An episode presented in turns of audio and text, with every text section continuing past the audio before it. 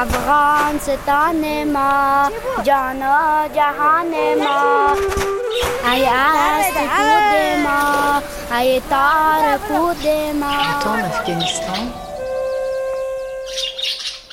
Le temps. علم سهار ما پس افتخار ما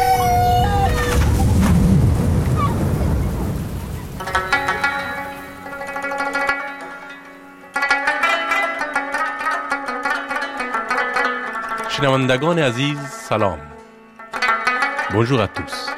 Aujourd'hui, comme chaque jour de cette semaine, nous vous invitons sur France Culture pour une grande traversée dans un pays de mythes et de rêves pour les uns, celui de cauchemars et de violence pour les autres. Afghanistan. Afghanistan. Non, Pharaonistan. Auraient-nous dit les Afghans ce qui signifie dans leur langue terre de cris et de plaintes. Afghanistan, Afghanistan, comment définir ce pays? Les vestiges des grandes civilisations ou les ruines de la barbarie humaine? Comment dire ce qu'était cette terre poétique jadis, il n'y a pas longtemps? Pourquoi est-elle devenue un chant prosaïque en l'espace de 30 ans? Peut-il ressusciter? Peut-être, mais jamais sans les femmes afghanes. À 10 heures, notre table ronde enregistrée à Kaboul aura pour sujet les femmes et la politique en Afghanistan post-Taliban. En troisième partie, à 11 heures, le documentaire de la femme à l'amour. Et tout de suite, le documentaire d'archives autour des femmes entre tchadari et poésie, tradition et religion.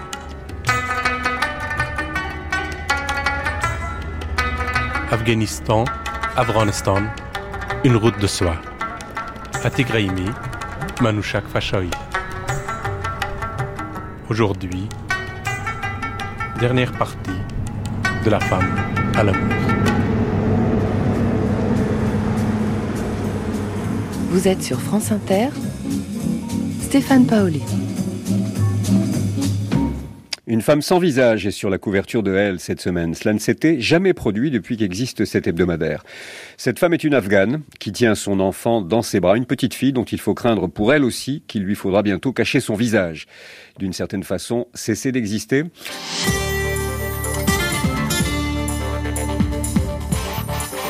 Le journal Bernadette Chamonaz. Bonjour, 8 mars, journée des femmes. Pour des millions de femmes dans le monde et notamment en Afghanistan, ce sera un jour de plus dans la nuit de l'obscurantisme. Vous êtes sur France Inter. Stéphane Paoli. Maintenant qu'ils ont réduit les femmes au silence et à l'esclavage, qu'ils ont détruit toutes les statues non islamiques, dont les Bouddhas millénaires, patrimoine de l'humanité, que les médecins, les scientifiques, les intellectuels ont été contraints à l'exil ou tués, que vont faire les talibans? La rédaction de France Inter consacre cette journée à l'Afghanistan. En ligne, la philosophe Elisabeth Badinter, bonjour. Bonjour. Mais les, les premières victimes, euh, et encore une fois, il y a des indignations de toute nature se sont exprimées, mais notamment la vôtre et celle des femmes qui, qui se sont jointes à vous, Elisabeth Badinter. Euh, quand on a d'abord parlé des statues et des Bouddhas avant de parler du sort des femmes en Afghanistan. Écoutez, je suis très ambivalente sur cette question parce que d'une part, je suis comme tout le monde et je trouve la destruction des statues du 5e siècle euh, véritablement un, un, crime contre la culture de l'humanité, contre le patrimoine de l'humanité. Et en même temps, j'ai été un peu scandalisée que ça suscite une telle indignation internationale alors que le sort des femmes, qui est abominable, n'avait pas soulevé le quart de cette indignation. Et en même temps, je dois vous dire avec beaucoup de cynisme que si on n'avait pas détruit ces statues et suscité cette indignation, je ne suis pas sûre qu'on s'intéresserait un peu plus aujourd'hui qu'hier à la situation des femmes afghanes. Sa terre est en ruine. Son fils, son mari, l'homme qu'elle aimait ou qu'elle aurait aimé s'entretuent. Et elle, elle est condamnée à vivre cette horreur, en silence et sans larmes.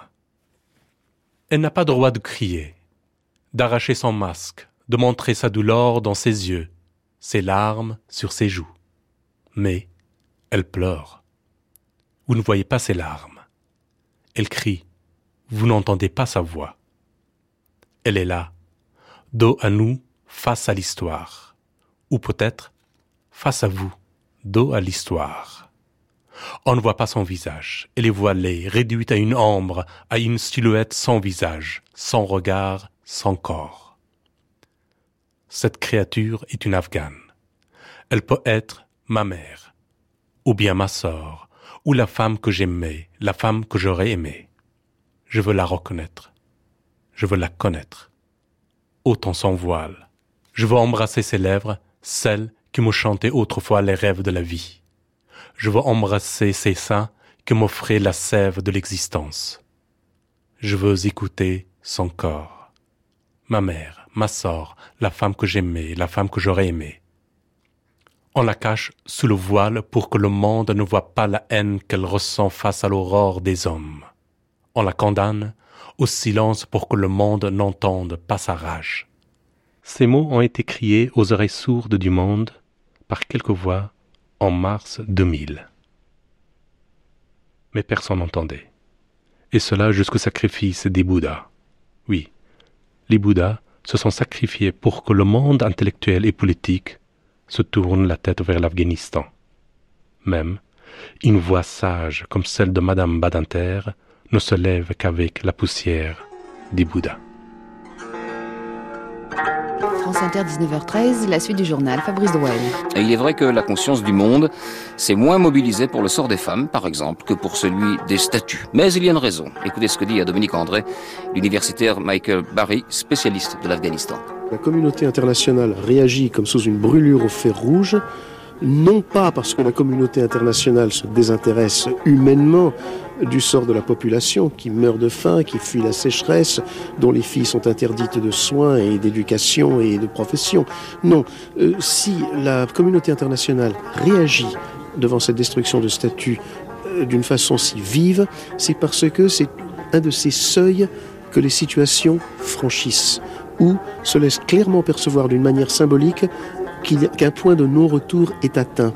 Euh, tous ceux qui ont préconisé pendant des années le dialogue avec les talibans, surtout ne pas les isoler, surtout les amener à se modérer, surtout essayer d'encourager les plus modérés par rapport aux plus durs, tout cela se trouve interloqué. Mola Omar savait qu'il lançait une gifle à la communauté internationale et la communauté internationale est en fait en train de réagir à une gifle. Voix du silence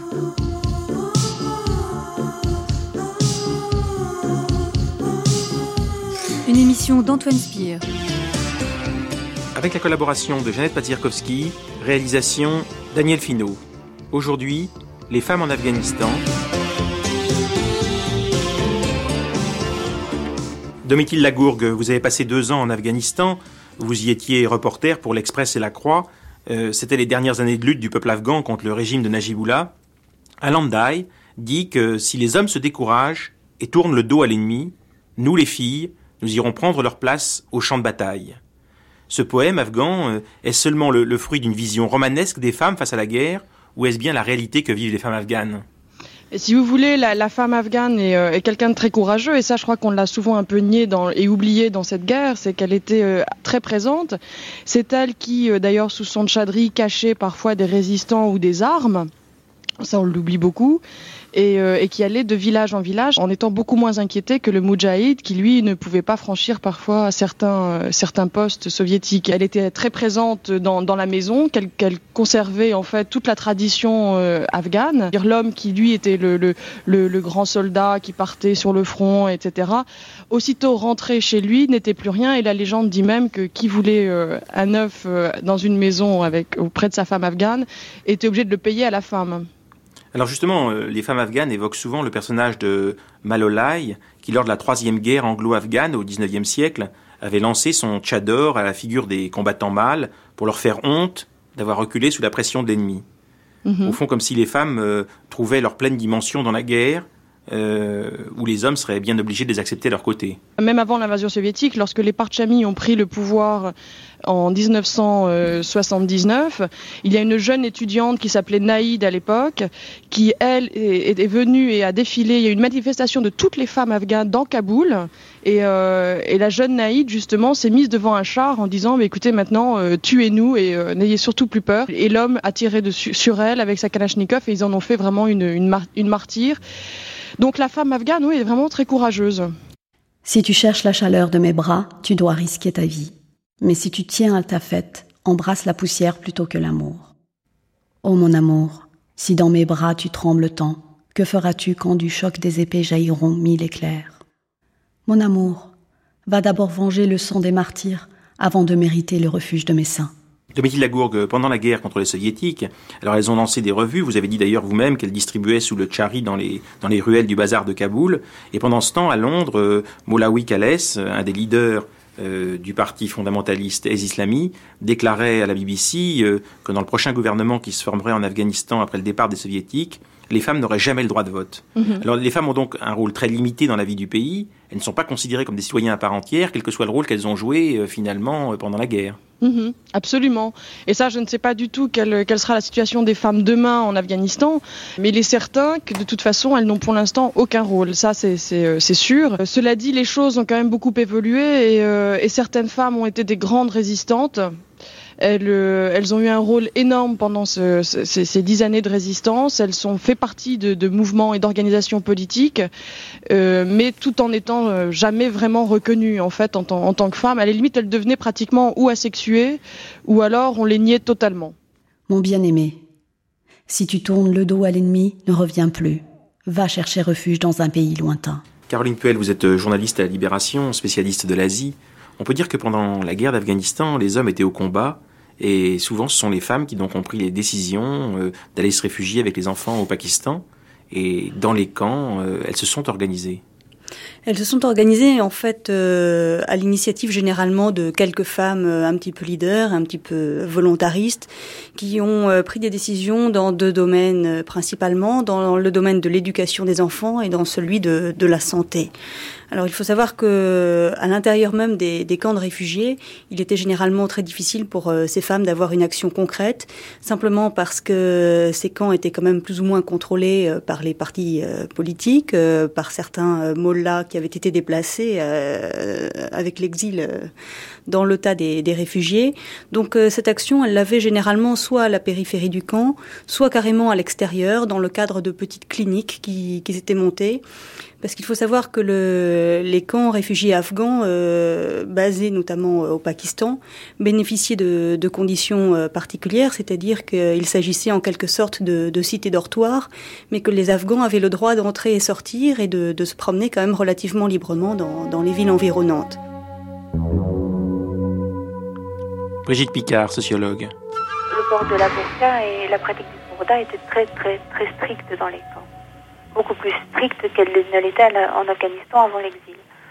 Donc, euh, il ne faut pas oublier que ces programmes pour femmes ont en général touché qu'une minorité de femmes et en général des femmes kaboulis ou des femmes déjà éduquées, sinon de Kaboul, au moins des grandes cités urbaines. Par conséquent, c'était des femmes qui étaient, bon, je n'aime pas le mot libéré, mais qui avaient déjà un certain niveau d'émancipation ou du moins d'occidentalisation. Il y a eu restriction de leur espace vital dans les camps tout simplement parce qu'il n'y a pas de gens, il n'y a pas d'endroit où elles pouvaient se promener. L'endroit, enfin du moins du Pourda, c'est limitant pratiquement à leur maison de réfugiés, quand elles en avaient une, ou à leur tente.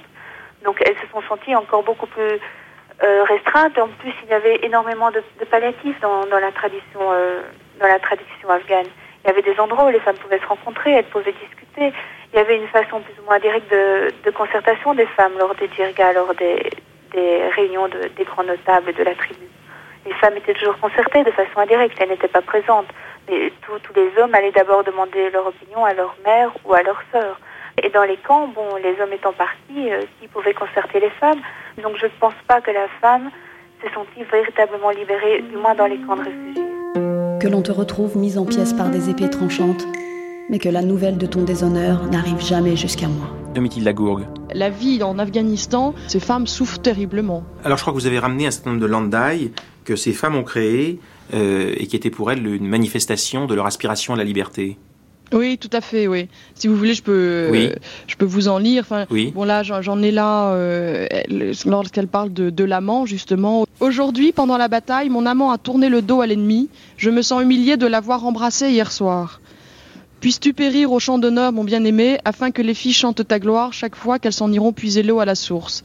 Bon, ça, c'est- surtout euh, axé sur, euh, sur l'amant dont elles peuvent parler ensemble, parce que ce sont des, sont en fait qu'elles chantent et dansent au moment des, euh, des fêtes et des mariages. Sinon, sur, sur l'exil, elles ont, elles ont énormément produit pendant qu'elles étaient réfugiées, et sur la souffrance justement de- de l'exil. Euh, par exemple, là j'en ai un. Mon bien-aimé, mon soleil, lève-toi sur l'horizon, efface mes nuits d'exil. Les ténèbres de la solitude me couvrent de toutes parts. Et puis ensuite, il y a euh, justement sur, euh, sur le combat. et, en général, justement, elles se vengent un peu au travers de ces landai en parlant de leur mari qui devient le petit affreux. Puisqu'en général, ces femmes sont ou données à des enfants, pratiquement, parce que euh, souvent, elles, euh, elles sont mariées à des, garçons qui ont 14-15 ans, ou alors à des très vieilles personnes euh, comme, euh, qui peuvent avoir très bien 80 ans, euh, tout, aussi bien. Donc elles, écrivent beaucoup sur lui, et par exemple, elles disent euh, Le petit affreux, oublieux du combat, dort tranquille à côté de moi, seul à droit à ma couche, celui qui s'apprête à mourir pour la patrie. Jean Cruel, vous voyez qu'un vieillard m'entraîne vers sa couche et demandez pourquoi je pleure et m'arrache les cheveux. Dieu, donne au petit affreux un sommeil éternel. Le moindre chat l'éveille et il m'épie sans cesse. De nouveau, elle est là, ta nuit longue et triste. Et de nouveau, il est là, mon petit affreux, et il dort. Domitil Lagourgue, revenons au milieu rural que vous connaissez bien, c'est la femme qui fait tout. Elle laboure, elle sème, et on dit que pendant ce temps-là, l'homme reste assis devant la maison, absorbé pendant des heures dans des bavardages et des potins dont seuls les hommes ont le secret. C'est ça? Oui, c'est vrai que c'est tout à fait ça. C'est-à-dire, l'homme, en fait, est, euh, dehors, il est euh, sur la place du village où il discute dans la mosquée. Ça, c'est euh, comme ça qu'il remplit ses journées. Et pendant ce temps, la femme se lève dès l'aube, elle part au champ. Elle s'occupe du poulailler, elle s'occupe du verger, elle s'occupe de la terre, elle, elle va puiser l'eau à la source. Elle, elle accomplit un travail qui est énorme, et ça c'est vrai, tout le, tout le poids de la maison repose énormément sur elle. Et, euh, et c'est- entre guillemets, une- on peut le dire, une esclave. Et c'est pour ça que justement ces landai sont une sorte de, de célébration à, à- à l'amour, à l'honneur, à la mort, des sentiments justement dont elle ne peut absolument pas parler avec son mari, mais dont elle parle entre elles, entre femmes. Et c'est une sorte de, de vengeance contre l'homme justement. C'est pour ça qu'on dit souvent que les, femmes afghanes, à la limite, ont deux façons de se venger contre justement ce, poids des traditions. Je parle surtout de la femme pashtoun, hein, qui elle, bon, c'est vrai, reçoit un, poids des traditions encore plus lourd sur les épaules, et elle a deux façons à la limite de se venger. C'est au travers de ces landai qui célèbrent donc, comme on le dit, l'amour, l'honneur, la mort, l'amant, et, euh, et le suicide. Comme on le sait, qui le- dans le code de l'honneur tribal est euh, considéré comme une lâcheté et est totalement interdit par l'islam. Donc, on, on sait que des femmes afghanes se suicident justement pour, euh, pour, pour faire ressortir cette haine qu'elles ont face à, la- à cette loi communautaire qui est très lourde sur elles. Domitil Lagourgue, vous avez rencontré euh, Tajwar Kakar, qui est une Oui. euh, moudjahide qui a connu les prisons soviéto-afghanes de Kaboul avant d'être obligée de trouver asile au Pakistan. Elle a connu euh, la vie des camps. Elle appartenait au parti de Rabbani, euh, Oui. du commandant Massoud, Absolument, ce qu'on appelle le Jamiat Islami. Oui. Euh, Rabbani est aujourd'hui euh, chef du gouvernement. À l'époque, il était au Pakistan. Et c'est à lui que s'est adressé Tajwar quand elle voulait retourner en Afghanistan se battre. Mhm, mhm. Et l'autorisation lui aurait été refusée. Oui, ça lui a été refusé parce qu'elle était une femme et qu'on estimait qu'une femme n'avait pas à retourner sur le front. Et euh, mais cela étant, c'est pas, moi je, enfin, je sais pas, je trouve pas ça totalement idiot parce que c'était une femme qui était une intellectuelle et donc dans ce sens, elle pouvait faire beaucoup plus en venant au Pakistan et en éduquant justement tous ces enfants afghans qui, euh, qui n'avaient plus d'école, qui n'avaient plus rien. Et Tajwar a fait un travail au Pakistan qui a été fantastique. Et, et pourtant, elle s'est battue parce qu'il faut savoir qu'à la limite, en- au Pakistan, la loi est beaucoup plus terrible à l'égard des femmes. Et donc, euh, elle Je croyais qu'elle s'était heurtée aux autorités pakistanaises qui l'avaient pas laissé exercer ce métier d'institutrice. Absolument, c'est ça. Et elle a fait barrage de son corps avec euh, d'autres institutrices en leur disant mais écoutez, si vous ne voulez pas nous donner de tickets de rationnement pour les enfants, parce que les autorités pakistanaises lui avaient dit très bien, vous voulez monter une école pour les enfants, nous on est ar- archi contre, et donc euh, on va retirer tous les tickets de rationnement qui sont normalement réservés aux enfants euh, de réfugiés. Et, euh, s'est battu, a dit très bien, si vous retirez euh, les tickets de rationnement, tuez-nous d'abord, et vous ferez ce que vous voudrez ensuite. Elle a créé un lycée de jeunes filles. Elle a créé euh, plusieurs lycées. Elle a créé au moins euh, deux lycées plus des, des, des écoles pour les euh, des écoles primaires pour les enfants. Et, et c'est effectivement un lycée de jeunes filles. Et c'était fantastique parce qu'elle arrivait à mener les, les enfants jusqu'au bac. Et euh, elle a fait un travail. Elle s'est battue en permanence. Elle s'est même battue dans son propre parti, le parti de Rabani, qui est quand même un parti euh, considéré, enfin à l'époque, comme fondamentaliste elle était en permanence menacée d'assassinat. Hein. elle, avait un garde du corps qui l'emmenait à l'école tous les matins. Euh, elle, vraiment, elle franchissait tous les barrages et euh, avec un, mari qui la soutenait euh, énormément. Mais et d'ailleurs, cette femme est partie maintenant. Elle a abandonné parce que justement, ça devenait beaucoup trop compliqué pour elle et beaucoup trop dangereux parce qu'elle avait quand même à côté de ça une famille de sept enfants, ce qui est énorme. Euh, et donc, elle est partie vivre en Norvège.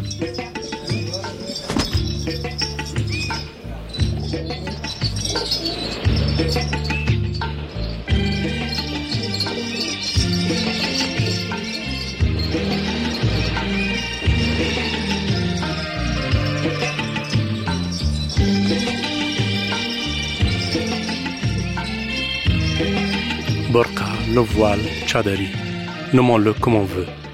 Ce n'est qu'une prison, prison bleue, bleue comme le ciel de Kaboul. Un ciel qui décrit le rêve de liberté. Ce voile ne cache pas seulement le visage des femmes, il injurie aussi notre mémoire. Il nous fait oublier que jadis, dans les années 1960, il y avait dans ce pays des femmes ministres, il y avait des femmes au Parlement, il y avait des visages, il y avait des regards, des voix. Comme celle de Sima, jeune iranienne qui voyageait dans les années 70 en Afghanistan en paix avec son ami. Khoubasti, Afghanistan. Claude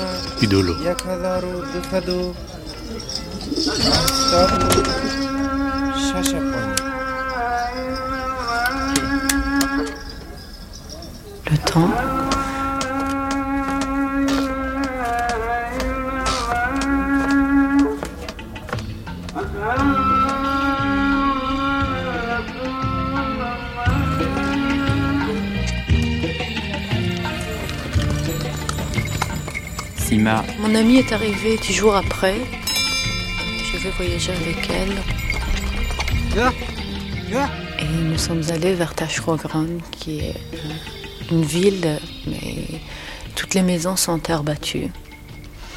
Et là, on était trois. Il y avait Yves, le frère de Stella, qui était avec nous.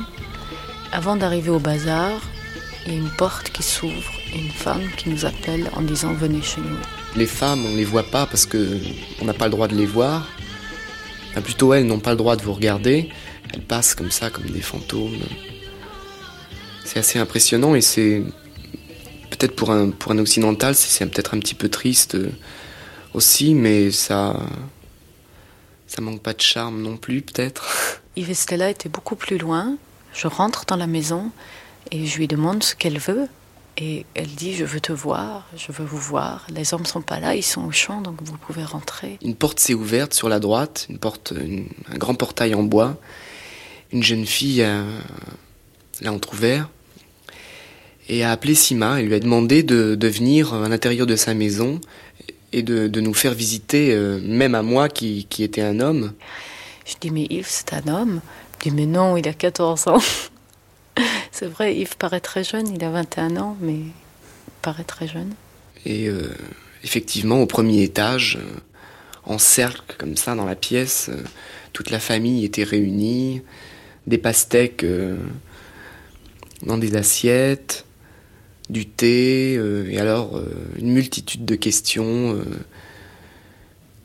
toutes ces femmes fascinées qui, au début, j'étais assez timide parce qu'il y avait une trentaine de femmes et d'enfants. Je ne savais pas quoi dire. C'était pas comme dans le bazar de Kaboul. Là, c'était vraiment une invitation, une demande de, savoir. Parce qu'il y avait deux Européens avec moi. Et c'est parti quoi. Sur l'islam, sur elle.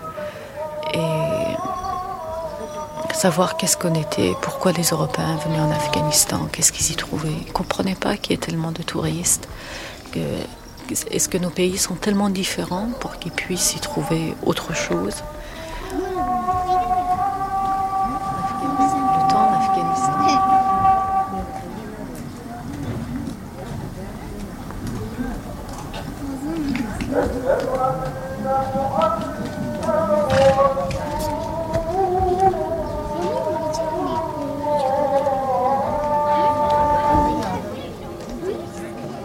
pas du tout été effrayées. Il y avait une, jeune fille qui allaitait.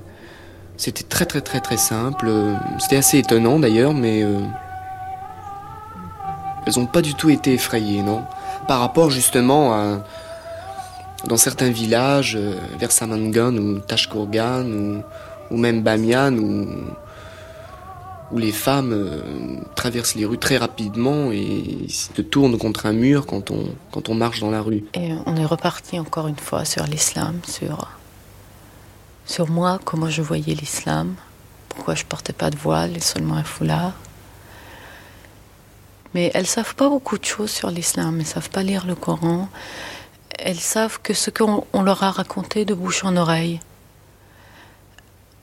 Et des fois, je leur disais quelque chose sur la religion. Je leur disais, par exemple, euh, je leur parlais du prophète ou tout ça. Et puis elles me disaient, ah bon, c'est comme ça? Mais elles vivent d'une façon qu'elles appellent islamique. C'est-à-dire qu'elles euh, elles, se disent, elles sont très pratiquantes, elles font leurs prières, elles jeûnent une fois par mois, elles font leurs ablutions. Elles ont beaucoup de simplicité, beaucoup de sourire. Vraiment un visage très illuminé. quand on était contente ensemble, c'était vraiment les éclats de rire. Mais à ne plus en finir. C'était vraiment la course à celle qui rirait le plus fort. Et dès qu'un homme rentre, on se tait, on redevient sérieuse.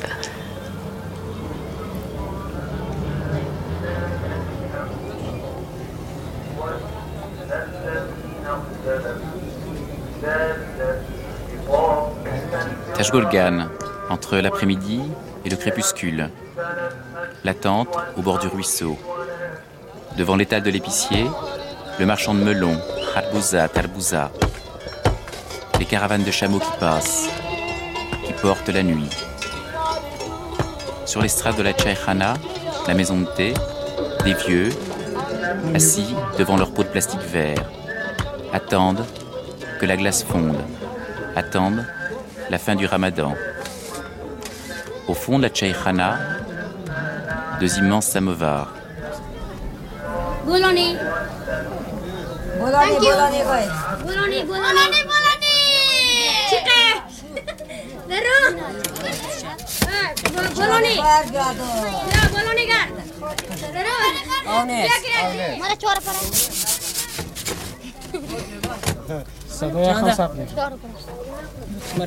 Les femmes mariées sont beaucoup moins timides que les jeunes filles. Elles, elles savent, on dirait qu'elles savent quelque chose, qu'elles sont elles sont plus expiègles, on se beaucoup moins réservées que les jeunes filles. Les jeunes filles posent des questions discrètes, mais les femmes, c'est à la limite. Euh, non, c'est pas à la limite, puisque on en a parlé. Elles me racontaient comment elles font l'amour, comment ça se passe, comment ou, ou quels sont leurs rapports avec les hommes, avec leur homme plutôt. En général, elles sont très amoureuses de leur mari. Elles connaissent qu'un seul homme.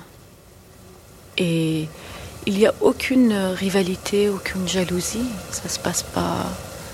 Donc elles savent qu'elles le possèdent, lui tout seul. Et la maison tourne autour de lui. C'est-à-dire que j'ai pas rencontré beaucoup de, qui avait plusieurs femmes. C'est assez rare, je crois, finalement. C'est-à-dire qu'il faut avoir beaucoup d'argent pour avoir des femmes, parce que les femmes sont achetées. C'est-à-dire qu'on donne le prix du lait à la mère de la fille.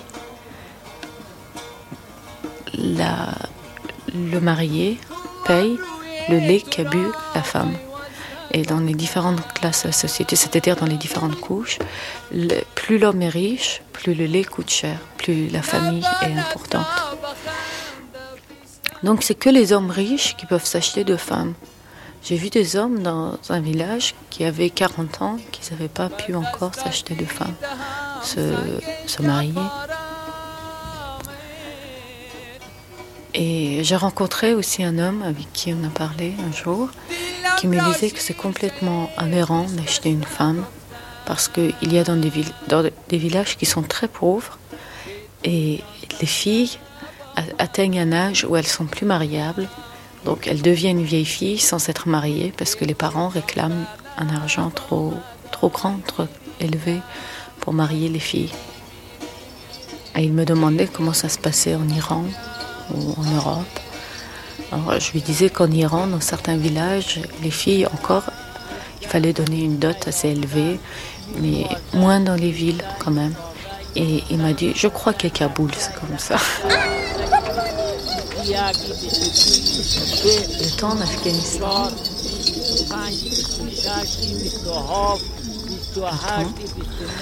Le temps, en Afghanistan. Là, comme on est très nombreux, je ne sais pas si la négociation va être très facile. Oh. Euh, Digardori, Kebebinan. Bukharaï. Bukharaï, balai. Kessa El Conan, hein. il va en amener d'autres. Parce que, euh, bon, moi je marche en dessus là, mais il faut lui faire croire que euh, vous, vous, voulez en marchander aussi. Peut-être amener le thé, enfin je sais pas. Bah allez, Kadimias likanham kharobast. Ah, dinerus didim, daraftao didim ke. Oh, daraftao biori ke bebinim. Euh, les autres sont dans les rouges, les dominantes rouges, grenat et tout. Celui-là est la dominante euh, euh, brun mauve avec des bleus et c'est beaucoup plus rare. Après Parman, j'étais toute seule. Je vais me promener dans le bazar de Kaboul. Ouais, pas seulement détendu. Ah tout ça, ça fait baisser la valeur.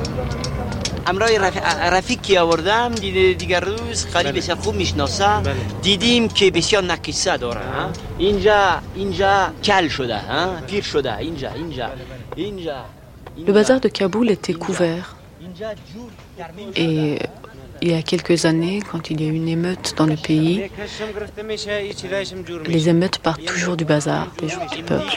Et pour les punir, on a détruit les arcades du bazar. Là, le bazar est uniquement de rue, avec des échoppes de deux côtés.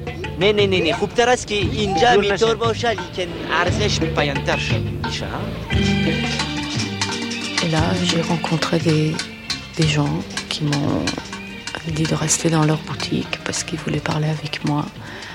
On prenait d'innombrables verres de thé.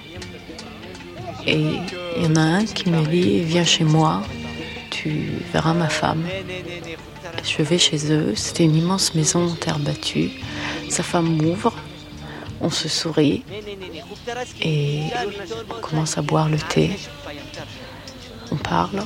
Les hommes s'en vont. On reste entre femmes avec les pleurs des enfants, les rires des enfants, leurs questions. Qu'est-ce que je fais D'où je viens où, se trouve l'Europe L'Iran, c'est loin. J'étais une femme, elle pouvait me poser toutes les questions. On a parlé de l'amour. Qu'est-ce que c'est l'homme Qui est la femme Comment elles font Combien d'enfants elles ont Pourquoi j'ai pas encore d'enfants On a parlé de la pilule, des tas de choses. Mais très simplement, pour elle, tout est simple. On rit beaucoup, on s'embrasse. C'est là, elle me dit, tu sens bon, tu peux me donner un savon. Et les hommes sont revenus, on s'est recouvert les cheveux, on a remis nos foulards sur la tête. On reprend le thé, on mange le melon, on parle des enfants. Certains vont à l'école, on s'est marié sa fille. C'est un. On discute sur l'origine. C'est un balouch de Herat. vois, ce qui est intéressant dans ce tapis, c'est que euh, il y a une progression des petits motifs entre les fleurons. Ici, il n'y a rien. Et là, voilà, ça progresse, ça s'enrichit. Plusieurs bandes de couleurs. Mais si tu veux, lui attire l'attention sur les qualités et moi sur les défauts.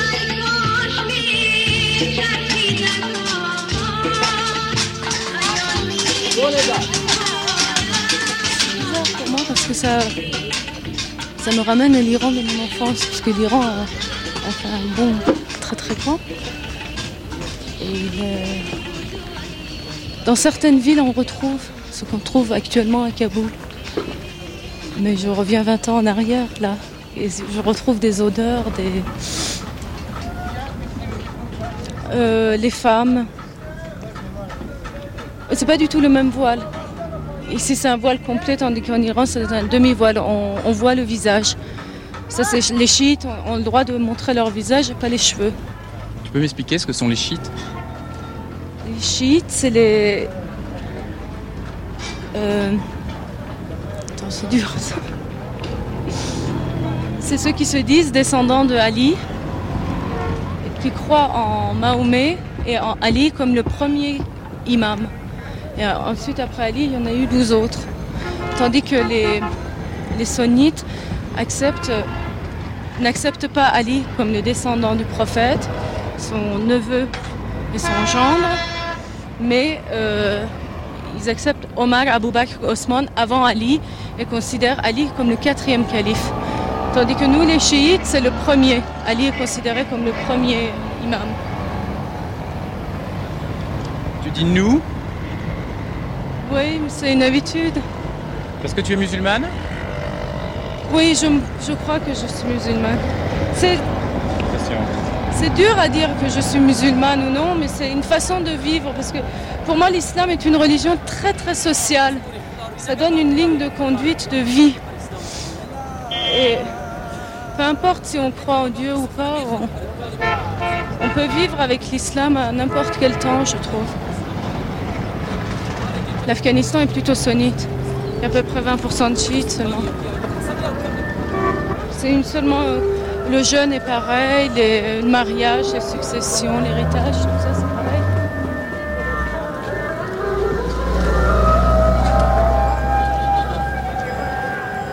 Tu as déjà essayé de te mettre sous ce voile avec euh, cette, cette grille devant les yeux? Non, non. Non. J'ai vu une femme qui nous dévisageait un jour, comme ça, à travers sa grille. Et je lui ai dit bonjour. Elle a enlevé sa grille. Mais tu es ma sœur, toi? Elle disait. Parce que tu lui avais dit bonjour. Je lui avais dit bonjour et bon, elle s'est aperçue que je parlais sa langue bien, quoi. Et puis elle avait enlevé son voile pour me parler. Parce qu'elle regardait vraiment par-dessus la grille. Moi, dans les bus, j'ai beaucoup parlé avec les femmes. Parce que le voile, elle l'enlève, elle le pose sur le sommet de la tête, et puis les deux pans du voile retombent. Donc la personne, même si un homme assis à côté, ne voit pas le visage de la femme. Mais pour parler, pour elle, c'est plus simple de d'enlever le voile quand elle parle à une femme. Le roi lui demande, tu travailles parmi tant d'hommes, pourquoi tu te voiles devant moi? Elle dit, ce sont pas des hommes.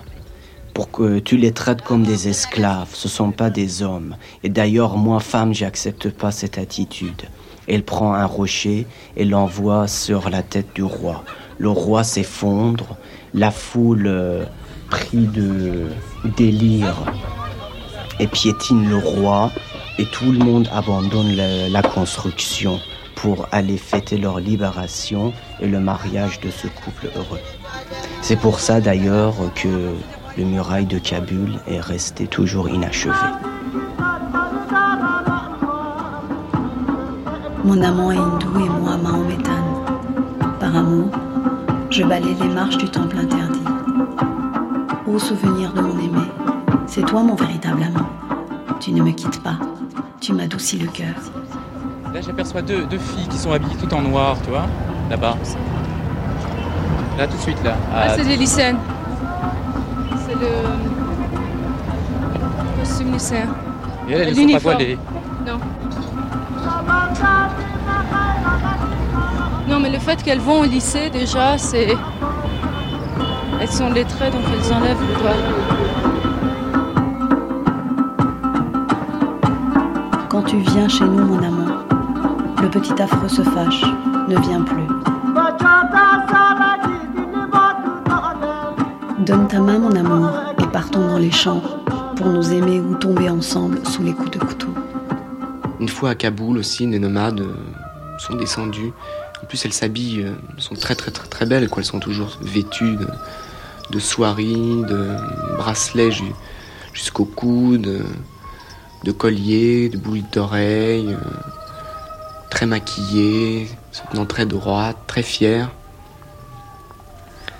Le temps Tout le monde euh, se met du col. Parce que c'est c'est très beau et ça fait- les yeux brillent. Mais euh, tout, non, seulement les, femmes ont du col, mais euh, les vieillards aussi ont du col. Et euh, j'ai vu beaucoup de vieillards avec du col, très fiers, et des bébés aussi, des tout petits bébés, des petits garçons. Je crois que c'est par coquetterie, certainement, qu'ils se mettent du col. Serre-moi fort dans tes bras. J'ai hanté trop longtemps la prison des solitudes. Pose ta bouche sur la mienne, mais laisse libre ma langue pour te parler d'amour. N'y a-t-il pas un seul fou dans ce village? Mon pantalon couleur de feu brûle sur mes cuisses. Campirak est une femme séduisante et pleine de charme. Toute l'année, elle se prépare pour Nowruz, le nouvel an. Toute l'année, elle attend Nowruz, son fiancé, qui ne vient qu'une fois par an pour convenir de la date du mariage. Mais Campirak manque toujours le passage de Nowruz, et elle recommence chaque année avec la même ardeur à se faire belle. À Kaboul, on regarde le ciel. S'il pleut, elle se lave les cheveux. S'il neige, elle remplit de laine ses couvertures. Depuis longtemps prête, elle s'étend sur son doux hamac et s'endort par son doux balancement. Nowruz passe et remet à plus tard le soin de parler mariage. Soudain, elle se réveille, manque le passage. C'est une déception immense, une grande colère, et se précipite de son hamac. À Kaboul, s'il pleut, on dit que Campirak est tombé dans la rivière. L'année sera très humide. S'il fait beau temps, on dira qu'Ampirak est tombé sur le bon sol. L'année sera plus sèche. Kaboul.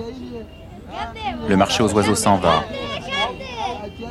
Le meilleur moyen de sortir, des odeurs, de la chaleur, du coude à coude, prendre un taxi noir et blanc, taxi poème, taxi musique, le dernier salon où l'on cause, où l'on cause, avec un chauffeur bigame.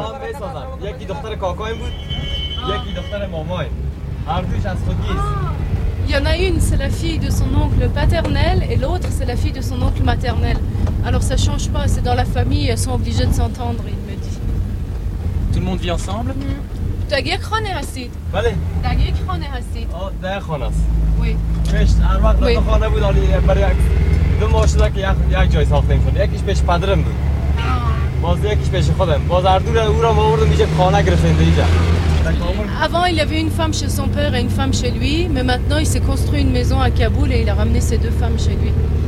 از هر دو تا زن یک بچه داری یک دختر داری؟ یک دختر ها یکی مرده از زن سابق از زن نو ن- ندارم من از نو شش ماه شده عروسی کردیم Elle dit que de ma première femme, j'avais une fille qui est morte, on n'a plus d'enfants. Et de la deuxième, ça fait six mois qu'on est mariés. Et que.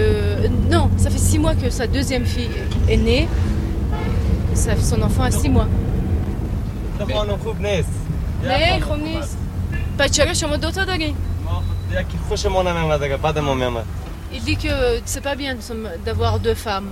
Alors je dis mais pourquoi vous en avez deux vous Et il me dit bah parce que la première je l'aimais pas et puis je- j'avais envie d'avoir une deuxième femme parce que je me sentais pas bien. Et c'était mon père qui me l'avait imposé. Mais c'est souvent ça همیشه همینطور است که پدر به زن میگیرد برای بچه پدر بسیار غلط میکنه که زن میگیره برای بچه خود بچه باید برای خود بگیره برای من پدر گرفته Il dit que c'est mon père qui m'a marié, mais il a fait une grande erreur. Il ne faut pas que ce soit les pères qui marient les enfants, il faut que ce soit eux qui choisissent. Et c'est pour ça que j'aime pas ma première femme. Il dit qu'il s'est marié par amour, mais il l'a acheté, sa femme La deuxième femme, Hmm. non, il s'est pas marié par amour. Il avait envie d'une femme qu'il choisisse lui-même.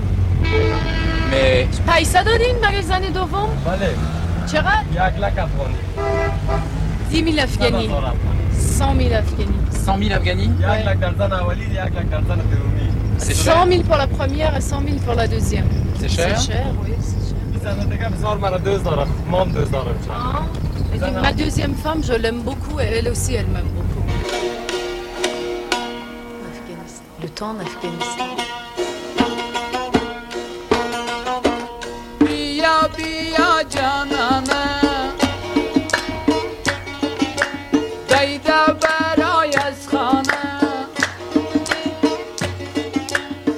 خاطری تو ظالم آخر میشم دیوان آخر میشم دیوانه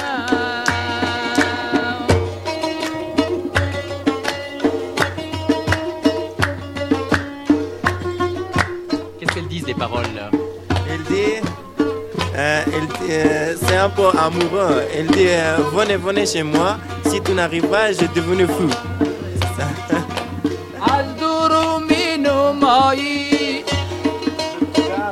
regarde de loin. از دور می نمایی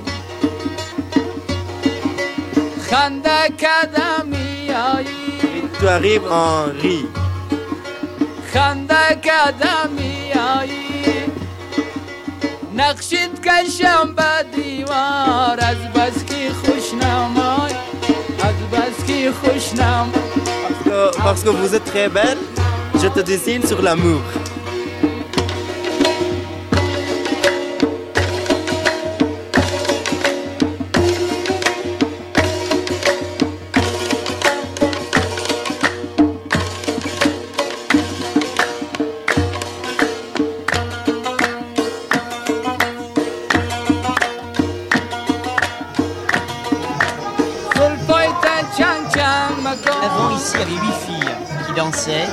Depuis le coup d'État, les patrons ont un peu la trouille d'être fermés, etc. Donc le, le- le- le truc est en train de se casser la gueule. Et c'est partout pareil. Pourtant, il y a du monde ce soir.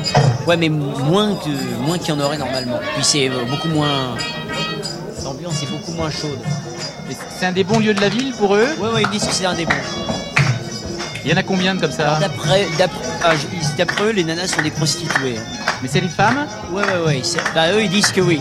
Tu leur as demandé Ouais, ouais, ouais, ça, ça, ça les fait rigoler.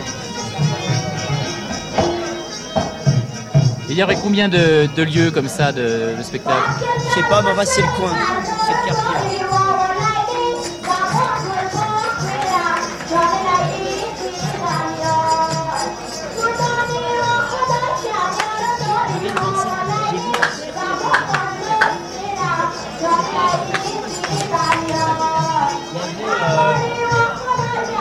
Salle, il y avait des femmes en tchadri, tu vois, des gens en famille, etc.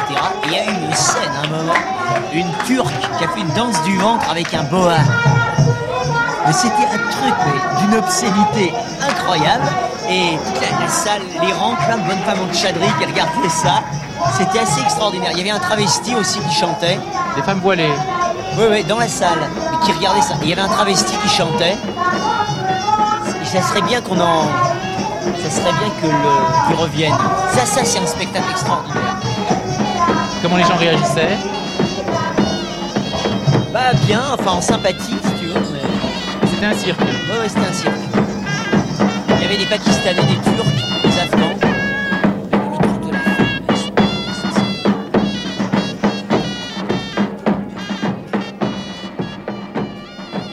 Nous sommes partis de Bamiyan vers Bandiamir. Et ensuite est arrivé ce, conducteur de, camion qui partait vers Bamiyan, qui nous a proposé de nous emmener euh, à Bandiamir.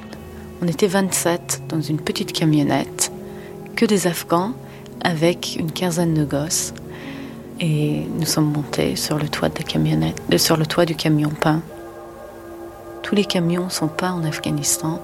Toutes les, les boiseries à l'extérieur sont peintes avec des paysages, des oiseaux, des fleurs, des parterres fleuris, des arbres.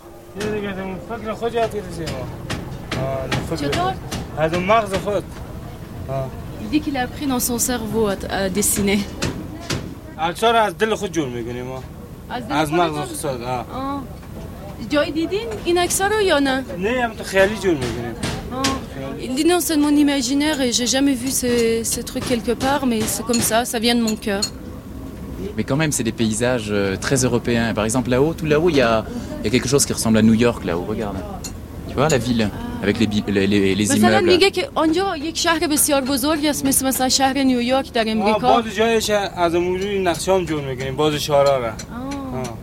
Il a regardé des dessins étrangers et il les fait d'après lui. Il dit, je ne copie pas les dessins étrangers parce que je ne pourrais pas.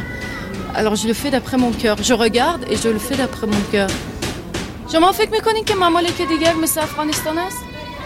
ولا نه افغانستان بسیار سرسبز است ولا اونقدر سرسبز شیک است که خوب است اما افغانستان بسیار سرسبز است Il dit que les, les autres euh, pays ne ressemblent pas à l'Afghanistan. L'Afghanistan est un pays très vert. Les autres pays sont chics, mais ils ne sont pas aussi verts que l'Afghanistan.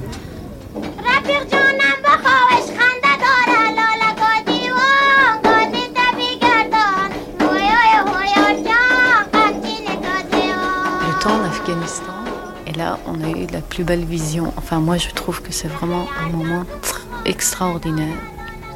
Surtout l'arrivée euh, à Bande Amir. Quand on aperçoit tous ces, ces lacs d'un d'un bleu vraiment euh, lapis lazuli, quoi, vraiment. De loin, les lacs, bleu marine, sous un ciel bleu, avec des montagnes nues tout autour comme décor. Les montagnes, 3000 mètres peut-être, en pierre, marron, rouge, grise. Et alors pendant tout le trajet, euh, les gens chantent, euh, il y en a d'autres qui prient. euh, Les lacs bleu marine, ciel bleu, sans aucun nuage. On les a comptés un par un. les gens chantent, euh, il y en a d'autres qui prient.